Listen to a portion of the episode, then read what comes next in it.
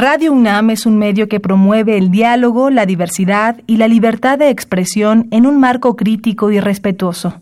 Los comentarios expresados a lo largo de su programación reflejan la opinión de quien los emite, mas no de la radiodifusora. Esto es tiempo de análisis. Esto es tiempo de análisis. Una coproducción de Radio UNAM y la Facultad de Ciencias Políticas y Sociales. Tiempo de análisis. Política debate, cultura, sociedad, economía, periodismo, movimientos sociales. Opina, debate, discute, analiza. Tiempo de análisis. Un espacio donde con tu voz construyes el debate.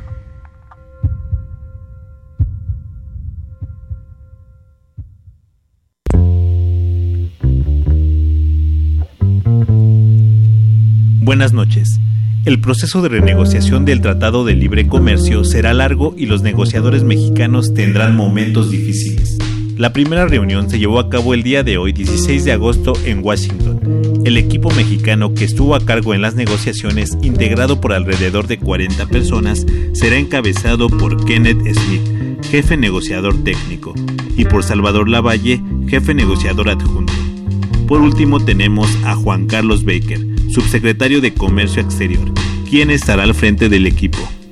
Cabe señalar que los tres funcionarios ya han sido anteriormente directores generales para América del Norte en la Secretaría de Economía. Algunos de los beneficios que se buscarán alcanzar por este equipo, si se tiene una excelente renegociación, serían mayor control para evitar la corrupción en procesos aduaneros, mejorar las condiciones de exportación de productos mexicanos para ampliar la presencia en más países, y fortalecer el sector de las pequeñas y medianas empresas para promover una mayor integración de los sectores laborales y de protección a la flora y fauna regional. Todo lo anterior dentro del marco de tres principales ejes. Fortalecer la economía como región, fortalecer el comercio inclusivo y con responsabilidad y preparar el escenario productivo y económico para los retos a futuro. Por otra parte, México corre el riesgo de que en una mala intervención se alcancen negociaciones que perjudiquen al país, provocando disminución del Producto Interno Bruto, así como desincentivar las inversiones extranjeras y reducir las exportaciones de productos nacionales colocándoles aranceles. Estados Unidos también buscará en las negociaciones que los salarios de los trabajadores mexicanos suban, acortando la brecha entre el salario en ambos países. Esto con el fin de desincentivar las inversiones estadounidenses en nuestro país. Esto puede ser un beneficio para México, ya que se acabaría con la estrategia de los últimos dos sexenios de atraer y hacer atractiva la inversión extranjera a través de la precarización de las condiciones laborales y de salarios en sectores productivos de nuestro país. La segunda ronda de negociación será en la segunda semana de septiembre y esta se llevará a cabo en la Ciudad de México. La tercera ronda se llevará a cabo en Canadá. Se despide de ustedes el Segundo. Continúa escuchando Tiempo de Análisis.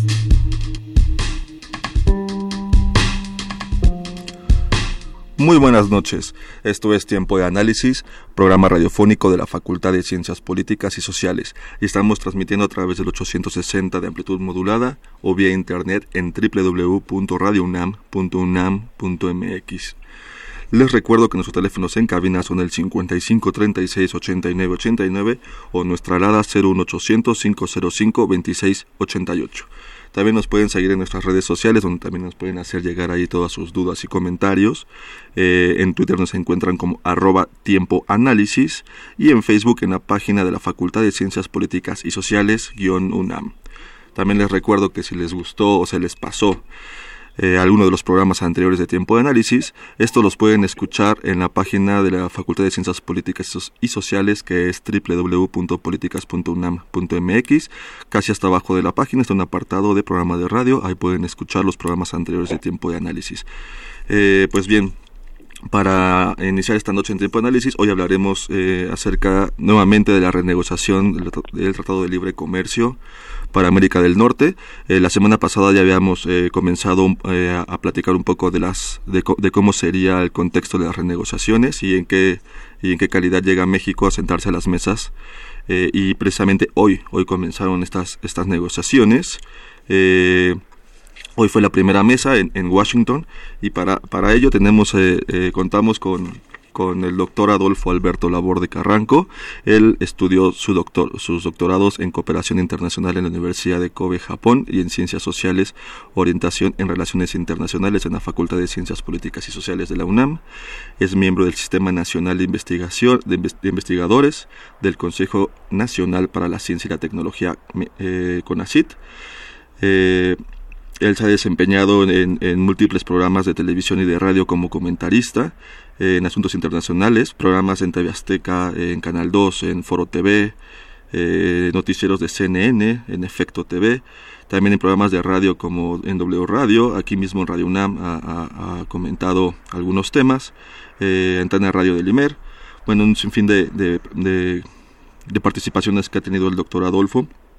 Por último, quiero comentarles que él es miembro del Consejo Mexicano de Asuntos Internacionales y de la Junta Directiva de la Asociación Mexicana de Estudios Internacionales. También fue director de la revista Foreign Policy, edición mexicana, así como director de las licenciaturas en Negocios Internacionales y Relaciones Internacionales del TEC de Monterrey, Campus Santa Fe. Buenas noches, doctor Elaborde. ¿Qué tal? Muy buenas noches. Eh, pues muchas gracias por, por, por eh, recibirnos esta llamada. Eh, me gustaría que nos comentara un poquito cuál fue, cuál fue la situación, cómo, fue el, el, la jornada la jornada de hoy en las negociaciones. Bueno, mira, la primera la primera jornada, como bien comentas, pues estuvo pues con muchas influencias negativas, algunas de ellas positivas. Escuchamos las conferencias de prensa o la conferencia de prensa donde nuestro secretario de Economía habla al respecto. Escuchamos también las opiniones del representante del gobierno de Estados Unidos. Hay un énfasis, hay un ambiente eh, que, por lo que escuchamos, no se ha ventilado todavía el contenido de, la primera negociación, del primer día. Pues no es muy alentador, dado que pues existe o se parte de la premisa que el Tratado de Libre Comercio ha sido malo para Estados Unidos. Y bueno, la respuesta de México es que eh, si bien es cierto hay una serie de aspectos que se pueden mejorar, ha beneficiado para los tres países. Entonces es el panorama general, es el contexto. Eh, seguramente eh, en los próximos días empezaremos a escuchar algunas noticias sobre este proceso de negociación que, repito, se ve muy complicado, sobre todo porque en la primera instancia, en, en el primer día, antes de empezar el proceso de negociación, ya están hablando de manera negativa por lo que pues esperamos que esto pueda impactar de alguna manera el resultado de la negociación. Eh, existe todavía, eh, bueno, el, secretario Bajardo eh, en, hace un par de semanas pues le, hizo un comentario a los senadores de que estuvieran preparados para el, el, peor escenario en el que se separarían ellos de la mesa. Sí. ¿Crees, viendo apenas hoy es la negociación del día de hoy, esta posibilidad de que eh, los negociadores mexicanos encabezados por Bajardo eh, se levantaran de la mesa o, esta es la última, la última y la, y la peor posibilidad que podríamos tener como mexicanos? En un proceso de negociación eh, y sobre todo cuando existe un interlocutor tan complicado como el señor Trump y su equipo de trabajo, su equipo de negociadores, es factible. seguramente, estoy casi seguro que la estrategia de negociación pues va a ser apostar alto, tratar de eh, minar la confianza de la, de la contraparte, en este caso de los canadienses mexicanos, y pues ya se comentó que en el caso de que se impusieran eh, un tipo de eh, medidas que, fueran que estuvieran fuera de la lógica del Tratado de Libre Comercio, pues lógicamente pues sería parte de un no o de un abandono al, al, Tratado de Libre Comercio y así ya lo han dado a conocer también los canadienses, sobre todo en el tema este que se ha multicitado sobre el artículo 19 sobre la solución de controversias. Claro. Eh, hablando del artículo 19, ¿qué nos podrías hablar un poquito al respecto para nuestros radioescuchas sobre lo que es el artículo 19 este que, que trata sobre las controversias? Sí, mira, eh, la ventaja de este eh, tratado o de este artículo 19 es que se, se estipula un, un panel o una serie de paneles en caso de que haya alguna disputa, alguna discrepancia comercial eh, compuesto por los tres países y se soluciona a través de expertos, a través de las reglas que se han establecido por los tres países y no se acuden a los tribunales nacionales, porque cuando se acuden a los tribunales nacionales, dependiendo de dónde sea la demanda, pues el proceso es muy largo, muy largo, muy burocrático, engorroso y pues no le, quita esa agilidad a una eh, a un acuerdo de libre comercio que pues la lógica es que permita la libre circulación de mercancías, servicios Eh, y bueno, pues entonces este, este panel de solución de controversias ha ayudado a solucionar algunos problemas. Entonces, lo que quiere Estados Unidos es eliminarlo. ¿Por qué? Bueno, porque en el, en el caso, en el supuesto de que ya no exista, eh, podría eh, pues ellos apegarse a su jurisdicción, a su marco legal, y en caso de que hubiese algún alguna discrepancia con México y Estados Unidos, se tendrían que resolver eh, precisamente sus tribunales. Y históricamente hay un señalamiento que dice que pues las tendencias favorecen a las empresas norteamericanas. Claro. Eh, a pesar de, de, como este inicio un poquito, de, por decirlo de alguna forma, eh, un poquito con, tropiezos, eh, no, no, muy positivo para, para México. Vemos que el cierre de, de, la moneda frente al dólar fue, fue positivo en ese sentido. Eh, ¿Cómo podríamos explicar que, que, es que, que, el mercado pues sí, sí ve con buenos ojos el peso, a pesar de que en, el, este, en las renegociaciones pues ahí este, pues no, no todavía nada, nada es claro? Claro, no hay nada claro. Bueno, se explica por dos razones. Una es por eh, la, integración sectorial que ya existe entre México y Estados Unidos. Se debe también a que hubo un aumento de la inversión extranjera en el primer semestre. Eh, hay muchas eh, canicas en juego y, esas canicas, en sentido figurado, pues afectan, impactan a las empresas de, los tres países, especialmente a las empresas mexicanas. Y hay una serie de empresarios y una serie de eh, interlocutores norteamericanos que sí están de acuerdo en buscar estas nuevas dimensiones del Tratado de Libre Comercio sin llegar a una ruptura. Por eso, y porque, repito, hay una, hay una serie de profundización en la relación bilateral que no viene de ahorita, sino de algunos años, y la muestra es que el comercio ha aumentado en más de 500% desde que empezó este Tratado de Libre Comercio. Claro. Eh, bueno, regresando al tema del, Telecat en la parte de, a, quién, a quién le está conviniendo más, eh, hay, hay unas declaraciones por parte de, los negociadores norteamericanos, en específico, pues bueno, de, del mismo eh, Donald Trump y de Robert eh, Lighthizer, el representante de comercio de Estados Unidos, en el que dicen que, bueno, ellos no, no pretenden negociar, sino mejorar, pero a veces mejorar, pues es, obviamente ven para, para, para, para su país la mejora, sin importar cómo sean los resultados para, para, los, para México, en este caso para Canadá. Eh, ¿cómo, cómo, ¿Cómo podría ser una mejora para México y no solo para Estados Unidos? Una mejora en realidad para, para toda la región, en realidad, para las tres partes. Sí, tratando de, entender un poco esta posición, pues tenemos que comprender que eh, hay una eh, relación íntima entre los aspectos de la política nacional de los tres países, y en este caso Estados Unidos.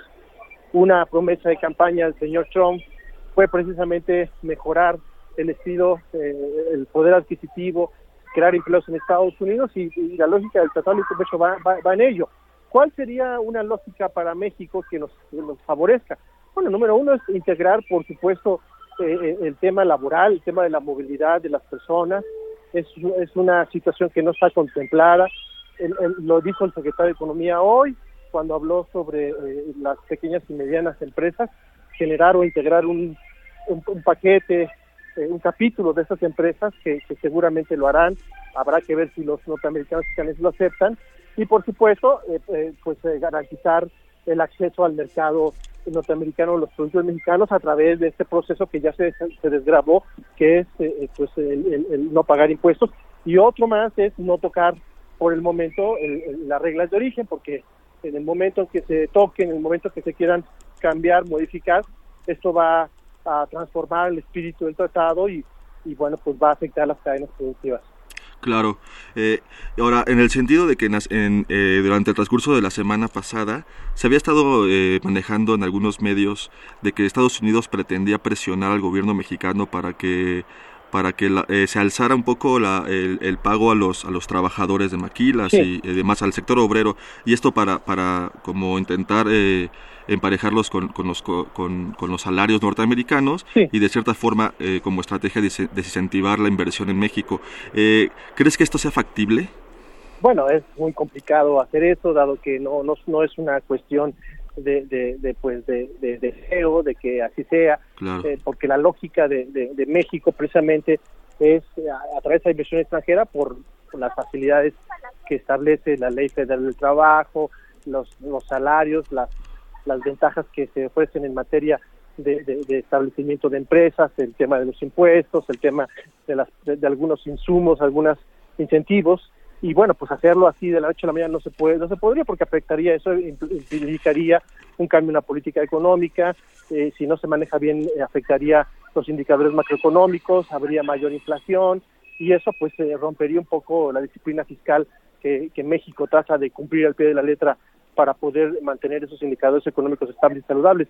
No creo, ojalá, yo, yo creo que sí sería una muy buena idea que los trabajadores mexicanos eh, tuvieran mejores eh, salarios, mejores empleos reflejados precisamente en este proceso del Tratado de Libre Comercio. Pero bueno, repito, no es una cuestión eh, que, que, pues sea automática, fortuita y que los negociadores mexicanos puedan aceptar. Eso tiene que ver directamente con la política económica, que repito, y con pues una estrategia de México para poder pues, seguir ofreciendo esa competitividad de lo que ofrece el mercado laboral mexicano. Claro. Eh, ahora, eh, en, otro aspecto, me gustaría que, nos pudieras dar tu opinión acerca de, del equipo que nos está representando en las mesas de negociación. ¿Tú, tú, qué, tú qué opinas acerca del equipo este, encabezado por, por el secretario Bajardo? Sí. Bueno, mira, es un equipo muy experimentado. Muchos de ellos ya han trabajado eh, desde hace muchos años en la Secretaría de Economía, en la Subsecretaría para de, de Negociaciones Internacionales. Algunos son expertos en comercio internacional otros este, han estado en Washington, tengo entendido que los tres han estado en Washington, conocen muy bien la nomenclatura, el sistema político norteamericano, el sistema de relaciones públicas, y eso pues ayuda, ayuda mucho, eh, pero bueno, independientemente de las habilidades que tengan, eh, aquí no es tanto de habilidades, aquí es un poco de, la fuerza de país y las condiciones que se tienen para poder negociar o, o, no negociar y por supuesto pues el nivel del contrincante que pues es un contrincante en este caso el señor Trump que tiene pues un estilo muy particular y que posiblemente pueda alterar el rumbo de las negociaciones. Sí, es muy interesante lo que nos comentas porque creo que eh, Donald Trump es, sí es un, un es este un elemento que va que va a, tener mucho peso en estas negociaciones, ¿no? Sí, en, efecto, no no es que, que, uno desconfíe de nuestro equipo, podemos tener un equipo estupendo, podemos tener también una serie de pues de demandas genuinas pero aquí es eh, lo que ellos están planteando, lo que Estados Unidos está planteando, y bueno, ahí va a estar, repito, el tema de la defensa de los intereses nacionales, el tema de esta conexión de, la política comercial con la política eh, local, y por supuesto, pues está en frente la, la, campaña eh, electoral del 2018 y posiblemente su reelección, esperemos que no, para dentro de tres años. Así es. Ahora, quería preguntarte, Generalmente, o sea, el Tratado de Libre Comercio, pues precisamente es eso, son temas que tienen, son temas comerciales, son temas meramente en el ámbito del comercio, de la economía, pero se, se, se, van a tocar eh, temas de, migración. Bueno, mira, el tema de la migración no se ha, no se ha este, tocado, es un tema que no, que no está en la agenda. Así, en esta primera instancia, México ya habló de una posible movilidad laboral, que no es migración, me parece que eh, y habrá que ver lo, que se quiera negociar, se podrá estar estableciendo, pedir un, alguna especie de acuerdo de trabajadores temporales para que beneficien en ciertos rubros, en ciertas áreas, sin necesidad de abrir el tema migratorio a todos los que quieran ir a trabajar. Entonces, porque eso también es un tema que si lo, lo conjugamos con lo que ha estado haciendo Estados Unidos, con lo que anunció hace una semana y media, dos semanas sobre el rumbo de la nueva política migratoria, pues me parece que se va a profundizar lejos de, flexibilizar esos procesos migratorios o bien pues ayudar a muchos mexicanos que tienen pues una situación eh, informal en ese país. Claro, entonces sí, sí crees que eh, en, ese, en, ese, tema de la migración obviamente eh, será no, no, será un tema central, pero sin duda pues ah, también se tocará y afectará en algunos sentidos, ¿no? el tema, repito, posiblemente el, tema de, los trabajadores temporales, cuotas eh, en algunos sectores, y eso pues posiblemente se pueda eh, establecer, pero de que se establezca o que se quiera negociar a que ellos lo acepten, bueno, pues hay ahí un, margen pues, considerable. Claro, y aprovechando eh, la llamada, eh, eh, doctor eh, Laborde. Eh, un comentario, y estoy totalmente fuera del Telecan, ¿qué comentario le merecería, nos merecería de parte de usted el atentado que acaba de suceder en Charlestonville? En este ah, bueno, eso es un, es un tema también complicado porque refleja la, pues, la fragmentación, pues, la diferencia, la falta de, de una sociedad homogénea, ¿no?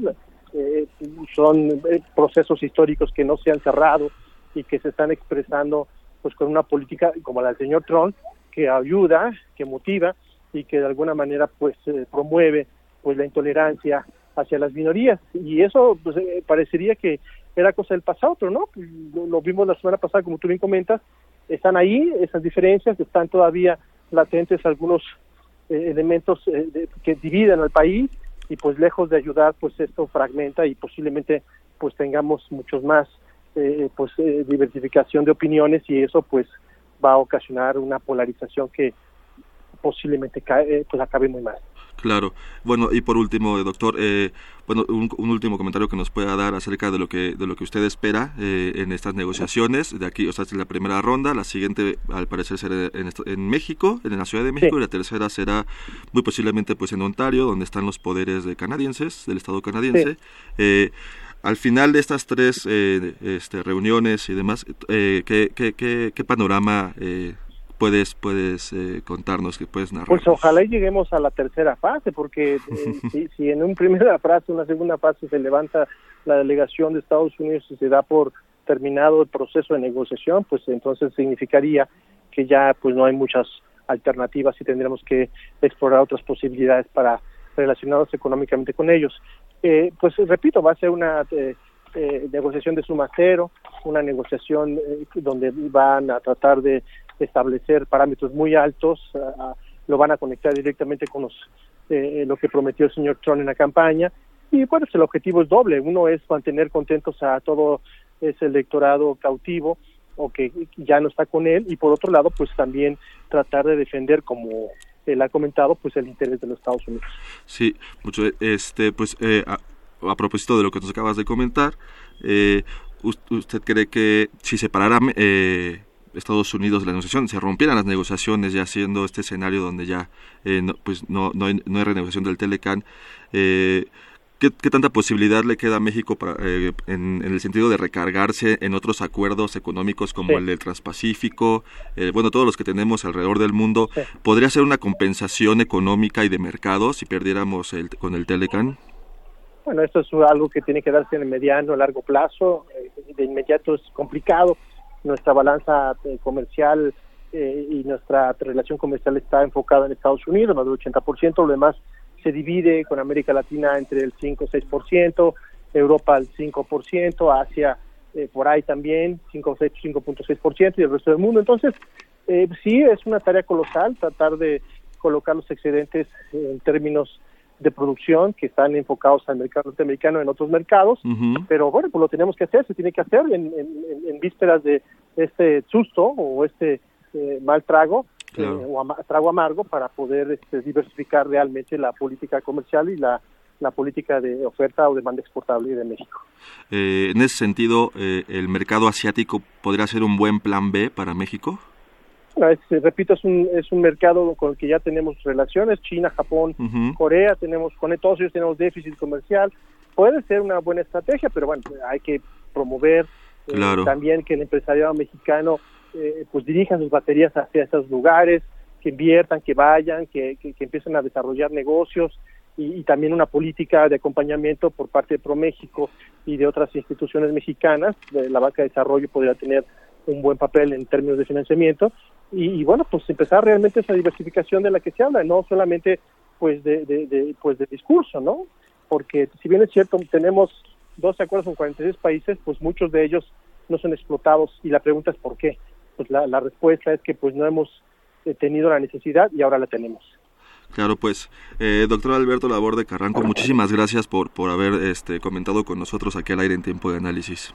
Claro que sí, muchas gracias pues este, estaremos en contacto para futuros, eh, futuros comentarios. Muchas gracias, doctor eh, Alberto.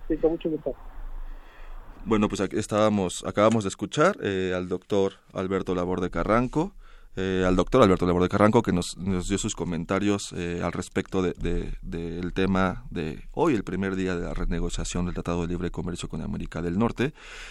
habíamos tocado temas con el doctor Ignacio Martínez la semana pasada eh, temas como, como si la Secretaría de Economía estaba, estaba pues, eh, pues utilizando, bueno, eh, eh, negociando quizá eh, algunos temas que no le que no le competían como como Secretaría de Economía, que eran que eran temas que más bien eran Secretaría de Agricultura, y bueno y otras otras secretarías, pero bueno, al parecer lo, que nos comentaba hoy el doctor Laborde fue de que la primera, esta primera día de negociaciones fue con sus, con sus pasos negativos, algunos positivos.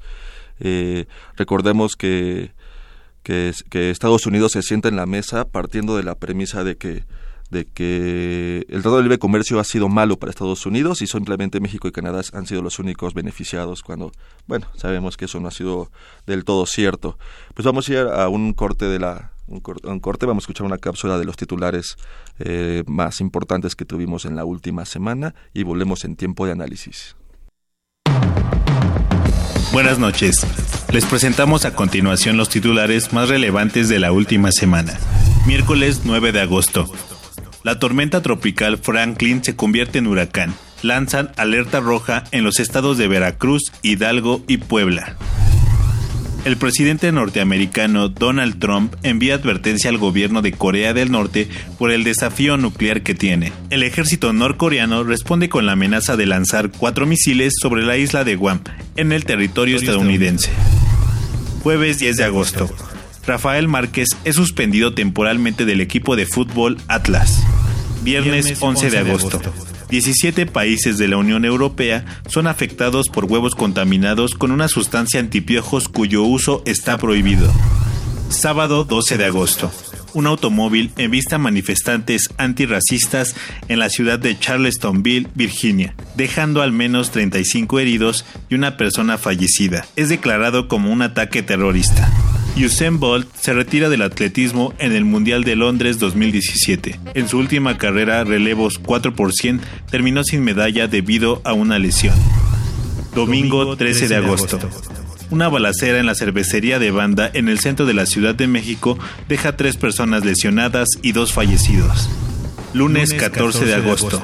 El vicepresidente estadounidense Mike Pence señaló que Venezuela es un estado fallido y representa una amenaza para los Estados Unidos. Agregó que Washington usará su poder económico y diplomático para restaurar la democracia en ese país. Martes 15 de agosto. El líder de Corea del Norte, Kim Jong-un, dijo que seguirá estudiando un poco más los movimientos de Estados Unidos y con base en ello se tomarán decisiones de ataque militar. Ante esto, el secretario de Estado, Rex Tillerson, dijo que el gobierno estadounidense está abierto al diálogo en el régimen norcoreano. Se anuncia que del 21 al 24 de agosto se filmará la película de Godzilla en la zona de Santo Domingo, en la Ciudad de México. Con información de Jessica Gutiérrez, se despide de ustedes Ociel Segundo.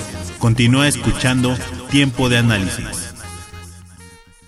Ya estamos de vuelta aquí en Tiempo de Análisis. Les recuerdo que nuestros teléfonos en cabina son el 55 36 89 89 y nuestra alada 01 800 505 26 88.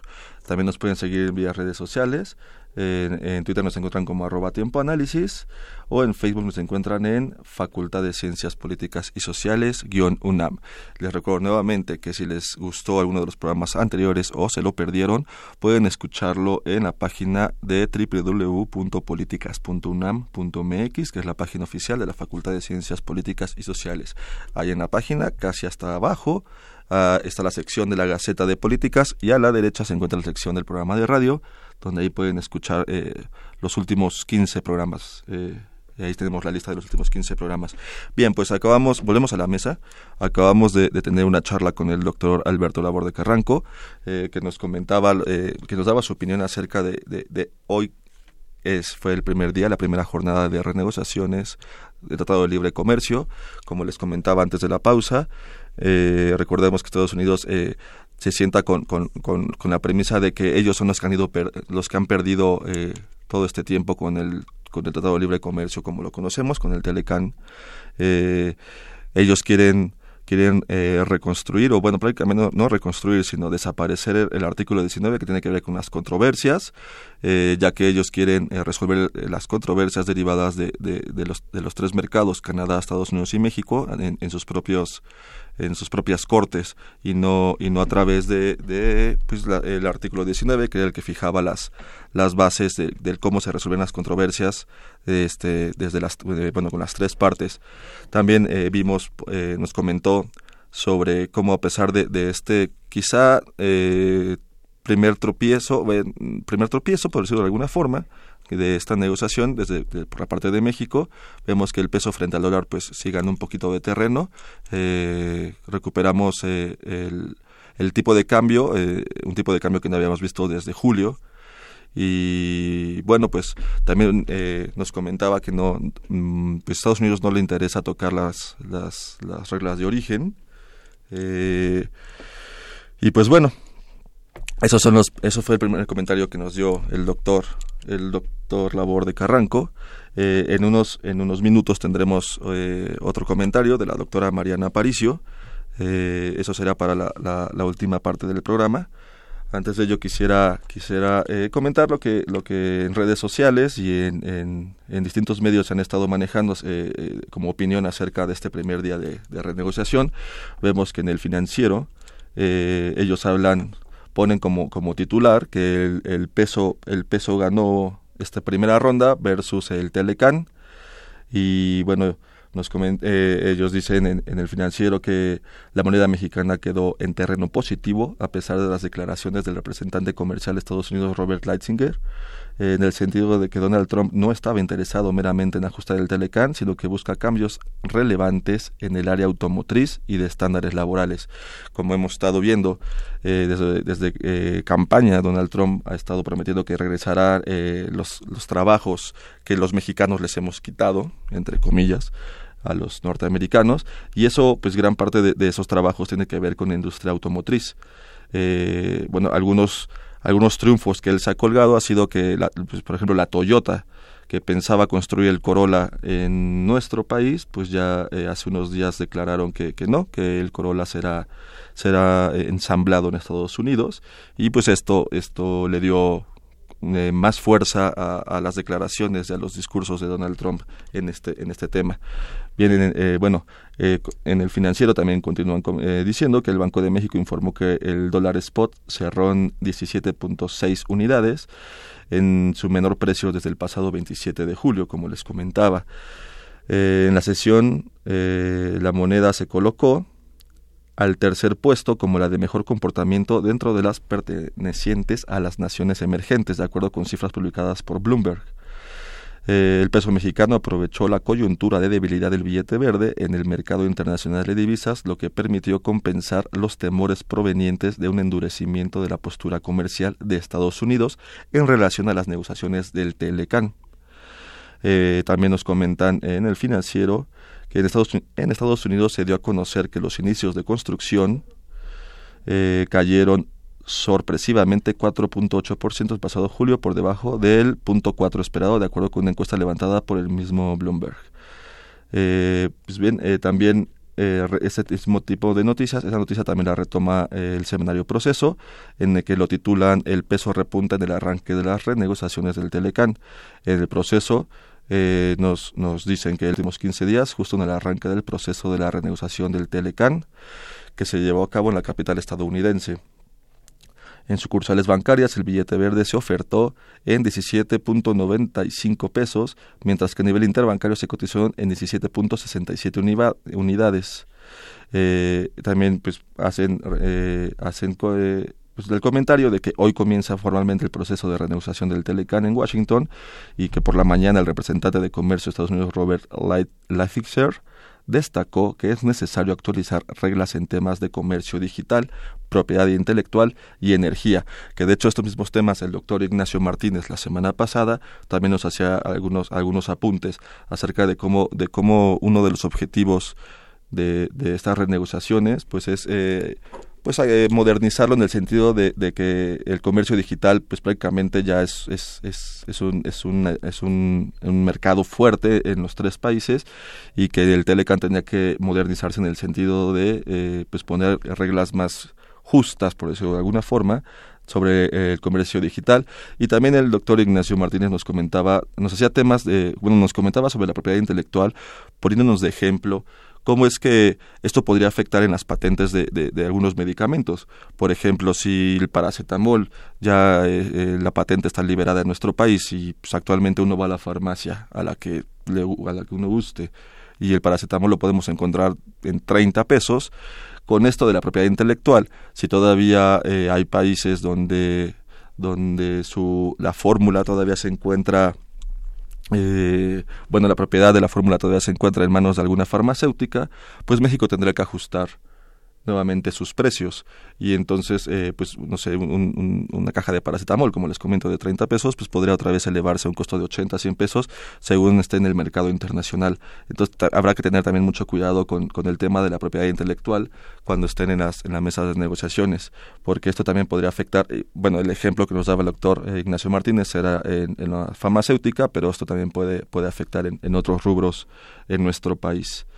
Eh, pues bien, eh, el proceso también nos comenta que, eh, bueno, en su, en su nota, que aunque el tipo de cambio no reaccionó negativamente al arranque de las renegociaciones, los comentarios de hoy elevan la incertidumbre sobre la manera en que Estados Unidos buscará su objetivo de reducir su déficit fiscal con México, lo cual no se puede lograr a través de un tratado de libre comercio, señaló el banco, se señaló el análisis del Banco Base. Eh, otros factores de la apreciación, nos comenta Proceso, el seminario Proceso, es que el peso también se apreció luego de que en las primeras horas del día se dieron a conocer varios indicadores poco favorables para el mercado inmobiliario de Estados Unidos.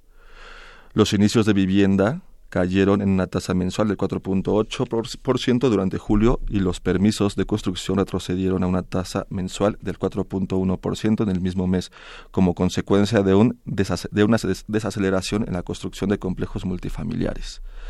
Eh, más adelante, y esto es eh, importante resaltar, que no obstante también mencionaron que es probable que la inflación en Estados Unidos se mantenga en niveles bajos por más tiempo de lo esperado ante lo cual algunos miembros consideraron que es necesario tener paciencia al incrementar la tasa de referencia. Pues eso es lo que, lo nos comenta el, eh, el, día de hoy el semanario Proceso en, su nota de el peso repunta en el arranque de la renegociación del Telecan.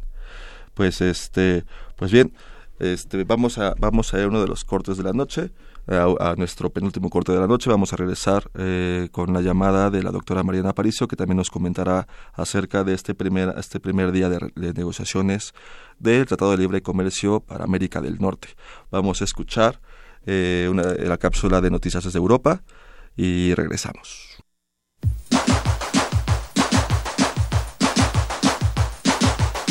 El Centro de Estudios Europeos presenta Noticias desde Europa cápsulas de análisis y opinión sobre el acontecer en ese continente. Como un ejemplo de los países de Europa del Este para insertarse en las nuevas tecnologías, se descubre a Estonia.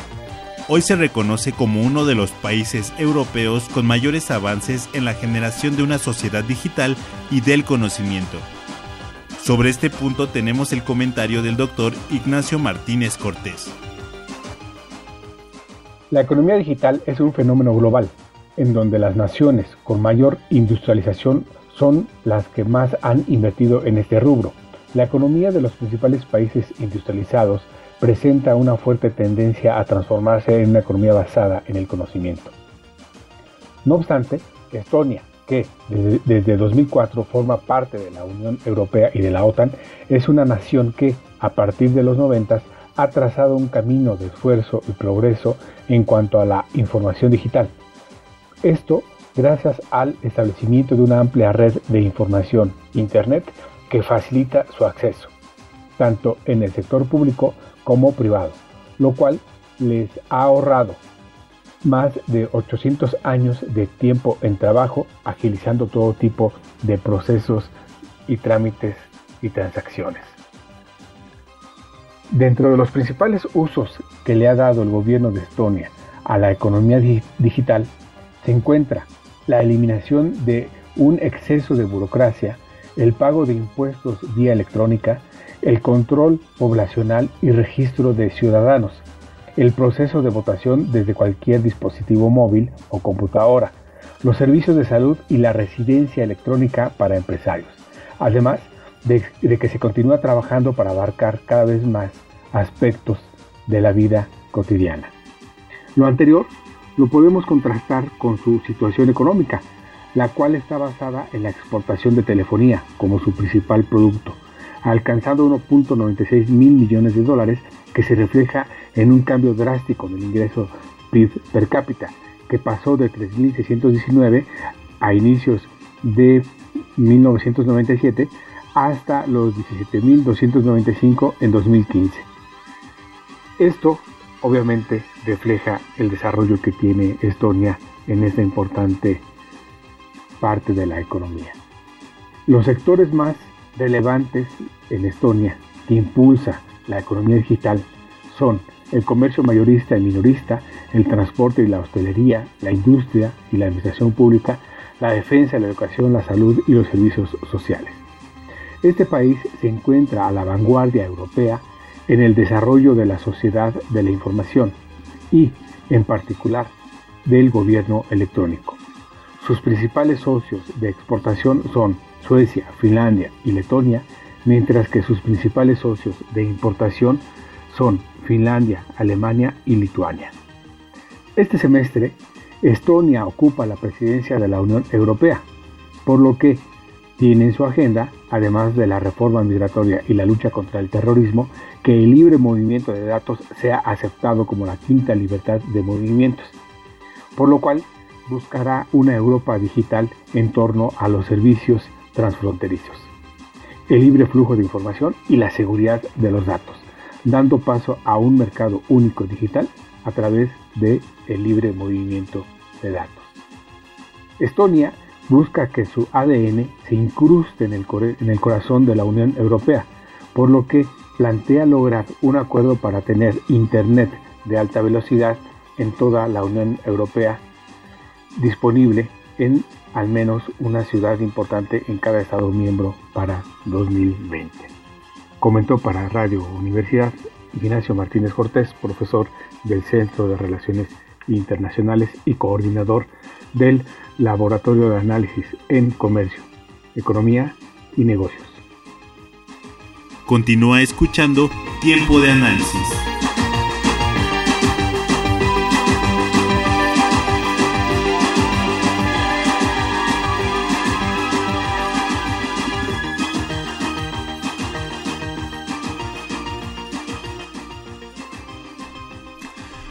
Ya estamos de vuelta aquí en Tiempo de Análisis. Les recuerdo que nuestros teléfonos en cabina son el 55 36 89 89 y nuestra alada C1 800 505 26 88. También nos pueden seguir en nuestras redes sociales, en Twitter arroba Tiempo o en Facebook Facultad de Ciencias Políticas y Sociales UNAM.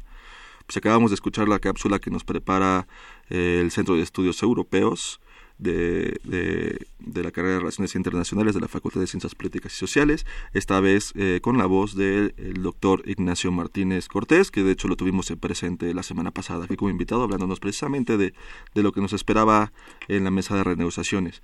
Y bien, pues eh, eh, ya tenemos... enlazado por teléfono a la doctora Mariana Aparicio Ramírez. Les digo rápidamente que la doctora Aparicio eh, es doctora en Ciencias Sociales por la Facultad Latinoamericana en Ciencias Sociales, Flaxo por sus siglas. Eh, es profesor asociado de tiempo completo en el Centro de Relaciones Internacionales de nuestra facultad. Eh, ha sido becaria postdoctoral en el Centro de Investigaciones sobre América del Norte de la UNAM y pues ha tenido proyectos de investigación en curso, consecuencias políticas del comercio internacional asimétrico, dos puntos, la relación comercial de Estados Unidos y China con América Latina 1990-2014. Sus principales líneas de investigación son efectos en política exterior del comercio internacional asimétrico, relaciones comerciales y políticas eh, de Estados Unidos con América Latina, integración económica en América Latina como problemática del desarrollo, diplomacia económica de China, desde y desde 2015 es miembro del Sistema Nacional de Investigadores eh, del CONACIT. buenas noches, doctora Mariana Aparicio. Hola, muy buenas noches, Carlos. Eh, un Muchas gusto. gracias por invitarme. No, no, el gusto, el gusto es mío tenerte aquí en el programa, aunque sea eh, este por teléfono, pero ya tendremos oportunidad de, de charlar eh, en, persona en, en, algún otro programa futuro. Seguro que sí. Eh, mira, eh, antes, antes de ti comentábamos con, con el doctor eh, Alberto Laborde que él, él veía que, que hoy la, la, la, primera jornada fue, fue poco negativa, con algunos, con algunos temas positivos. Y pues bueno, uno de los, de los problemas por decirlo de alguna forma, es que Estados Unidos se sienta en la mesa con la idea de que ellos han, ellos han perdido durante los últimos 23 años con este Tratado de Libre Comercio y que ya, ya, no, ya, ya no se van a dejar este, a, abusar, por decirlo de alguna forma, por parte de los mexicanos, como, como si eso fuera parte de la realidad. ¿Tú qué nos tienes que, decir al respecto? Bueno, justo eh, hoy que empieza la actualización de, del Acuerdo de Libre Comercio de América del Norte, pareciera eh, que en efecto son saldos negativos. Eh, se, tenía la expectativa que el discurso del representante de, comercio de Estados Unidos eh, tuviera un tono mucho más moderado, eh, como lo tuvo la representante de Canadá y hasta el mismo Guajardo en un acuerdo ganar en, de los tres socios comerciales, eh, se tocó nuevamente el tema sobre el déficit comercial. Y va a ser un tema muy importante porque ha sido la bandera de el ahora presidente Trump en toda su campaña. Y ha sido muy insistente en el tema y desafortunadamente el tema del déficit comercial no eh, se puede negociar en un acuerdo de libre comercio, tiene que ver con políticas económicas internas de cada país y sobre todo dinamizar la economía del país de menor desarrollo, perdón, desarrollo relativo que somos que somos nosotros. Eh, en definitiva, eh, el tema de déficit comercial, si eh, la administración Trump eh, no lo no lo no sabe atenuarlo como su bandera, puede poner en peligro todo el proceso de negociación del Telecan y eso a ninguno de los tres países nos nos saldría beneficiado. Es decir, esta este eh, suma cero va a ganar completamente en Estados Unidos para Estados Unidos, ¿no? En, en América primero, pues básicamente nos costaría eh, la mesa de negociación, sobre todo porque Canadá ya ha puesto como límite si eh, que por ejemplo el artículo 19, que es otro tema de los que se pusieron a la mesa, que es de interés para la política comercial de Estados Unidos, Canadá se levantaría de la mesa y México eh, este sentido del déficit comercial que no podemos eh, que nosotros no podemos hacer nada eh, sí tiene un tema sobre todo de cuotas no imponer eh, más cuotas en aquellos sectores sensibles a la economía de Estados Unidos como el sector agrícola. Ya vimos hace un mes el tema azucarero que la negociación no salió del todo benéfica para nuestro país no se modificaron el valor agregado de, de ese bien específico y sensible para nuestra economía. Pues pareciera que esos dos temas junto con el déficit podrían poner en riesgo la actualización de, del Telecan y, bueno, y hay que tomar en cuenta también que ya se activó o reactivó el, acuerdo de cooperación transpacífico, la versión 2.0 con Japón a la cabeza. Entonces, eh, yo creo que eh, Estados Unidos o la posición de Estados Unidos en este primer día eh, no era lo que se esperaba, dado las condiciones actuales del comercio internacional. Eh, sí, muy interesante lo que nos comentas, porque al final eh, esperábamos que Estados Unidos tuviera, pues, este, como, como tú nos dices bien, eh, pues un, un, tono un poquito más, eh, pues, en ese sentido de, de, negociador y llega como, como intentando imponer sus, sus propios, este, como sus propias reglas o si no, eh, se paran de la mesa, ¿no? Y, bueno, sí, eh, Trump lo ha dicho, de hecho, bueno, hay que recordar que en abril, antes de sugerir una actualización del acuerdo, él decía que eh, lo, lo, mejor de este acuerdo, que había sido el peor ¿no? negociado en la historia de la política comercial de Estados Unidos, que lo mejor era denunciarlo. Y después hubo una presión del sector empresarial eh, de Estados Unidos, que bueno, que eso tendría efectos negativos a la economía y a los negocios de Estados Unidos con sus principales socios comerciales y se modificó la tendencia de abril a, a digamos, a este momento que estamos viviendo de una denuncia a una actualización. Eh, no hay que olvidar, eh, Carlos, el componente político de esta actualización del acuerdo. Eh, hay que recordar que eh, el costo político no se quería asumir, eh, digamos, años atrás y muy reciente, y la actualización se hizo en el marco de la negociación del TPP. eh, el tercer día, eh, Trump, llegado a la presidencia con una orden ejecutiva, eh, decide no incorporar o no someter al Congreso de Estados Unidos el TPP y con ello pues se cierra la posibilidad de no asumir este costo político los tres socios comerciales. Eh, también hay una cuestión muy importante. Eh, algo que nuestra audiencia seguramente ha escuchado eh, a lo largo de los últimos 20 años es lo que se conoce como fast track o vía rápida de aprobación de acuerdos de libre comercio en Estados Unidos. Suponiendo en el caso de que las negociaciones eh, lleguen a buen término, eh, han sugerido eh, que, de acuerdo a las declaraciones del día de hoy, que eh, pretenden hacerlo en siete rondas de negociaciones a principios del 2018, es importante tomar en cuenta algo de la política comercial de Estados Unidos, que es que eh, el presidente en realidad está ejerciendo la autoridad para comerciar que se le aprobó a Obama eh, para cerrar la negociación del TPP y este acuerdo eh, comercial, lo que se le denomina como Trade Promotion Authority, vence justamente en 2018. ¿Esto qué significa? Eh, significa que eh, Estados Unidos puede negociar acuerdos de libre comercio vía el representante comercial eh, por designación del presidente de Estados Unidos, pero quien tiene la potestad constitucional de ratificar los acuerdos es el Congreso de Estados Unidos. Eh, en el 2018, en noviembre, eh, hay elecciones intermedias en Estados Unidos que podían modificar la composición de la Cámara, pero aún así la Cámara tal como está con mayoría demócrata pueden no ver con muy buenos ojos las negociaciones eh, del Telecan que siempre han sido renuentes y cuestionando eh, sectores, por ejemplo, el laboral y el medio ambiente y también los republicanos no sabemos si va, pueden asumir el costo político porque son más eh, pro libre comercio. Claro. Y también tenemos otro otro momento político que son las elecciones presidenciales de nuestro país en, en, en julio de, del siguiente año. Entonces, y sumado a que la autoridad para comercial vence el siguiente año, pues estamos en un aprieto político eh, importante, sobre todo porque los eh, los actores políticos en, en, el juego de la negociación podrán modificar y, y dejar congelado este acuerdo si se logra si este, esta actualización si se logra concretar en la congeladora lo cual sería muy peligroso para los tres países a partir de que hay muchos actores a nivel internacional con eh, eh, economías muy dinámicas están insertándose al mercado eh, Asia-Pacífico, ¿no? Eh, eh, la misma China, eh, si se logra concretar una eh, renegociación del TPP, pues realmente eh, Estados Unidos estaría fuera de estas negociaciones y tendría que asumir los costos relativos de, digamos, las barreras arancelarias porque regresaríamos a las reglas de la OMC en, términos de la relación México-Estados Unidos.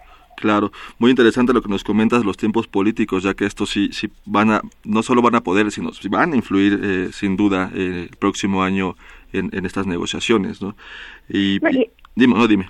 Perdón, Carlos, y, y además de eso es porque eh, en el discurso, eh, por eso hago yo la distinción entre actualización y renovación, Ajá. renegociación, perdón, porque el discurso que nos dio hoy el representante comercial es que pareciera que no están interesados en una actualización, sino en renegociar para que este acuerdo sea justo para Estados Unidos, ¿cierto? sí. Eh, y no solamente sumar nuevos sectores que son prioritarios y que tienen que ver con cómo ha evolucionado el comercio internacional. Esto puede ponernos en, en, muchos problemas para eh, la hora de negociar. Claro. Oye, y, y en tu en tu opinión, en tu óptica, eh, ¿ves muy posible que Estados Unidos se paren de la mesa y, y- y rompa con las negociaciones o que México lo haga? ¿Qué, qué tanta posibilidad tendría uno o el otro? Mira, yo creo que los tres países, México, Estados y Canadá, Ajá. hay temas muy sensibles para cada uno que podrían hacer posible pararse de la negociación.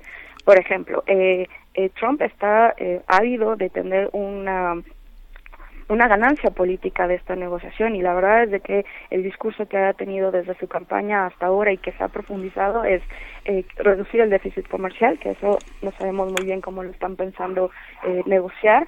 Y lo otro tiene que ver con eh, los acuerdos paralelos, incorporarlos en el marco del del mismo acuerdo, junto con otros temas que ya se aprobaron dentro del TPP, que eso, que eso México y Canadá ya lo aprobaron, pero eso no significa que estén dispuestos, bajo esta nueva circunstancia, a volverlos a aprobar, ¿no? Esa es una cuestión que hay que, hay que tener en la mente. Y Canadá ya dijo que si Estados Unidos quiere eliminar el capítulo 19, que ellos se levantan de la mesa. Y Canadá eh, ha mostrado eh, en la negociación anterior que eso lo puede cumplir, ¿no? Y en el Claro. caso de México, me parece que eh, este este tiempo político lo pone en una posición muy, muy, muy vulnerable a los negociadores y al propio gobierno, sobre todo por términos de la opinión pública y de la presión que puede ejercer el sector empresarial o el cuarto de lado sobre los intereses económicos de, la élite comercial y también de la opinión pública de cara de nuevo a, las elecciones del país. Por lo tanto, creo que eh, el tema de cuotas, ¿no? Este, de cuotas sobre temas sensibles podría ser uno de los temas que ha sugerido ya la Secretaría de Economía, que, que no que no puede, que no, no estaría dispuesto a, a, a negociar. Ahora, eh, para, hay que recordar que eh, para nosotros es fundamental el acceso estable y seguro, lo que, que permite un acuerdo comercial eh, con nuestro principal socio, que es Estados Unidos. México depende eh, comercialmente de él y redireccionar nuestra política comercial o eh, diversificarla en el corto plazo parece eh, no, no, no muy viable, ¿no? Eso sería un proyecto de mediano y largo plazo utilizando los acuerdos que ya tenemos firmados ahora mismo estamos actualizando el acuerdo con la Unión Europea, estamos dentro de, de, la actualización del TPP, tenemos un acuerdo marco con la Alianza del Pacífico, es decir, México tiene una serie de acuerdos internacionales comerciales que podrían hacer posible en el mediano y en largo plazo con políticas eh, internas, económicas y financieras que incentivaran al empresariado mexicano a diversificar sus mercados, pero en el corto plazo eh, dependemos económicamente de y comercialmente de nuestro de nuestra relación con Estados Unidos, sobre todo en las cadenas de valor y de los sectores más dinámicos que son los que permitan el crecimiento económico de nuestro país. Y eso permíteme eh, vincularlo con, con, un, con un tema que es eh, interesante y que es poco analizado con los acuerdos de libre comercio, y es que en, en los acuerdos asimétricos, eh, con economías asimétricas, aquel que tiene la posición eh, de dependencia comercial tiende a tener posiciones eh, de coincidencia con su mayor socio y esto es política internacional. Entonces, no solamente nos estamos actualizando un acuerdo de libre comercio, sino también tiene que ver con nuestra relación con nuestro principal socio y que también eh, ya no se, ya no nos consideramos aliados, esa, esa palabra ya se ha, desvanecido durante la administración Trump, pero también podríamos visualizar en, en este periodo un acercamiento en política internacional de México hacia los intereses de Estados Unidos. Eh, claro, y en ese sentido, y como última pregunta antes de cerrar el programa, este, en, el, en, el, en, el, en el escenario en el que ya eh, pues separó Estados Unidos y el Telecan pues ya no resultó ser eh, lo que lo que esperábamos y bueno siendo Estados Unidos el mercado más importante para para, para México ¿cómo, ¿ves viable que otros tratados comerciales como el TPP eh, puedan ser un, un buen plan B para para México? O sea, sabemos que hemos diversificado y hemos ampliado un poquito las, las rutas, bueno, los, eh, los las relaciones comerciales con China, este, también eh, eh, con, América Latina en algunos sentidos, pero ¿cuál sería un buen plan B para México en el dado caso de que el Telecan pues ya no, no, funcione y para los intereses mexicanos? Mira, yo, estamos analizando el peor escenario posible. desafortunadamente nuestro plan B en el corto plazo eh, sería eh, cabildear en el Congreso y con los sectores eh, que interesan a, de Estados Unidos a México, estamos hablando del sector de granos de Estados Unidos, eh, México es el principal eh, comprador de granos a ese sector específico y entonces tendríamos que cabildear muy fuertemente con ellos y que ellos hicieran presión también dentro del Congreso de, de Estados Unidos para que se modificaran un poco las posiciones. Creo que todavía hay una hay un, un margen de maniobra en términos de negociación. Esto está empezando. Eh, eh, pero creo que en el, en el corto plazo tendría efectos negativos no solo para México sino también para Estados Unidos y para y para Canadá y la región en su conjunto porque estamos hablando de competitividad a nivel internacional y cadenas de valor no no no ya no ya no estamos eh, eh, discutiendo sobre eh, qué país tiene ventaja comparativa y competitiva en la producción de un bien. Eh, como América del Norte eh, producimos bienes con cadenas agregados de valor y eso a los tres en definitiva nos iría en el corto plazo con efectos negativos en nuestra economía. ¿no?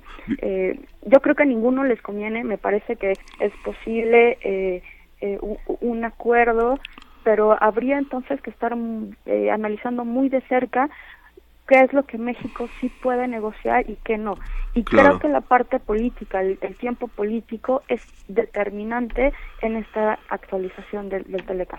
Bien, pues muchísimas gracias, doctora Mariana Aparicio Ramírez, por, por habernos comentado este este tema que seguramente dará para, para muchos muchos programas más y tendremos que tener un, un este el dedo en el renglón eh, en estos temas. Muchas gracias, doctora Aparicio. Muchas gracias, Carlos. Buenas noches a la audiencia. Y bien, pues esto ha sido tiempo de análisis. Nos ha acabado el programa. Eh, no, se, no, se, olviden que tenemos una cita el próximo miércoles en punto de las 8 de la noche. Eh, les recuerdo que este programa es producido por la Coordinación de Extensión Universitaria a cargo de Luciano Mendoza. En la producción estuvo Claudia Loredo. En los controles, don Humberto Sánchez Castrejón. Y en el montaje de cápsulas, Jessica Gutiérrez, Ociel Segundo, Jessica Mejía. Y en la continuidad, Tania Nicanor. Se despide de ustedes, Carlos Corres Cajadillo. Buenas noches. Esto fue Tiempo de Análisis. Una coproducción de Radio UNAM y la Facultad de Ciencias Políticas y Sociales. Tiempo de análisis. Política. Debate. Cultura. Sociedad. Economía. Periodismo. Movimientos sociales. Opina. Debate. Discute. Analiza. Tiempo de análisis. Un espacio donde con tu voz construyes el debate.